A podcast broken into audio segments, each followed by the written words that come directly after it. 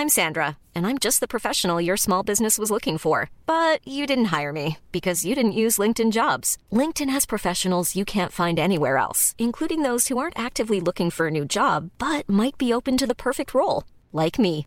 In a given month, over 70% of LinkedIn users don't visit other leading job sites. So if you're not looking on LinkedIn, you'll miss out on great candidates like Sandra. Start hiring professionals like a professional. Post your free job on linkedin.com/people today.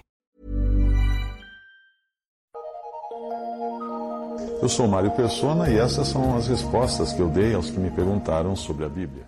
Você perguntou se existe alguma profecia que fale do futuro do Brasil. E, obviamente, todos nós brasileiros estamos interessados em saber qual é o futuro do Brasil, sempre conhecido como o país do futuro. Sim, existe uma profecia, existem muitas profecias que falam do futuro do Brasil e de tudo que você deseja ou precisa saber sobre o futuro do Brasil. Para isso, basta, basta você procurar na Bíblia saber mais de Babilônia a Grande, ali em Apocalipse, a grande meretriz que é descrita em Apocalipse.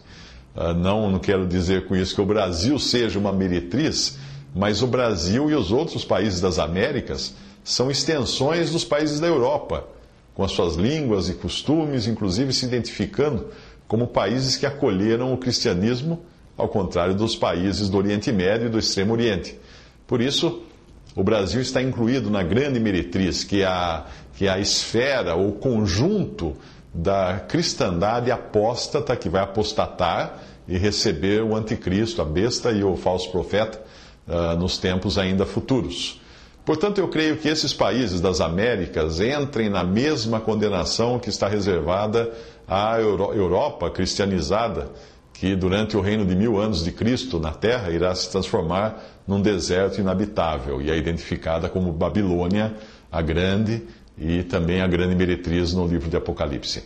Ao contrário dos que pensam que o cristianismo no Ocidente esteja crescendo e prosperando, a verdade é que o que está, ou está crescendo realmente é a árvore de mostarda, com as suas aves malignas aninhadas nos seus galhos, e também está crescendo a, ma a massa fermentada de má doutrina, que são duas coisas em Mateus 13, nas parábolas de Mateus capítulo 13, que representam o reino dos céus aqui na terra.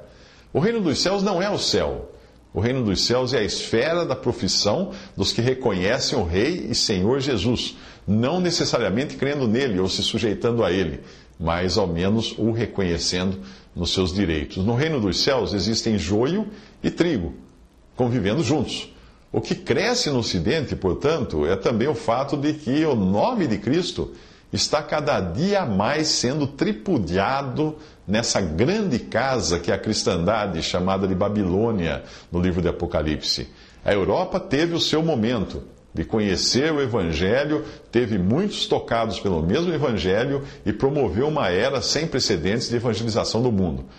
Só depois abandonou de vez toda a confissão cristã e hoje você encontra basicamente ateísmo espalhado por toda a Europa e até mesmo as antigas capelas, ah, que eram até monumentos históricos, coisas de arquitetura antiga cristã, foram transformadas na Europa em casas de show. É, se você for na França, se você for na Inglaterra, na Alemanha, vai encontrar casas de shows instaladas nas antigas capelas.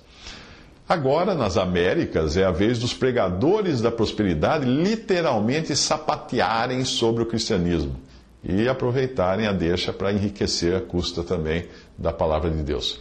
No arrebatamento, Cristo virá buscar todos os salvos que estão espalhados por essas terras e também pelas igrejas que os homens criaram, deixando apenas a casca das organizações aqui na terra, ainda cheias de professos mas vazias de salvos, cheias de pessoas que apenas professam crer, mas nunca creram efetivamente.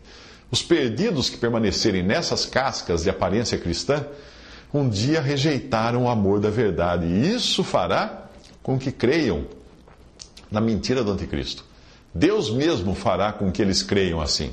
Então, no reino milenar de, de Cristo na terra, no qual entrarão os que se converterem após o arrebatamento da igreja, as terras que antes receberam a luz do Evangelho, como a Europa e as Américas, passarão mil anos em completa desolação. Bruce Anstey, no seu livro Acontecimentos Proféticos, faz este comentário: Nas nações ocidentais as pessoas serão tão raras quanto ouro. Isto será por causa da morte decorrente das catástrofes, doenças e guerras, mas principalmente porque os anjos de Deus passarão por essas terras, tirando delas os ímpios vivos e lançando-os no lago de fogo. Isso é o chamado a colheita. A população diminuirá ainda mais depois que os anjos passarem por essas terras, porque muitos dos que sobrarem irão retornar às suas pátrias de origem.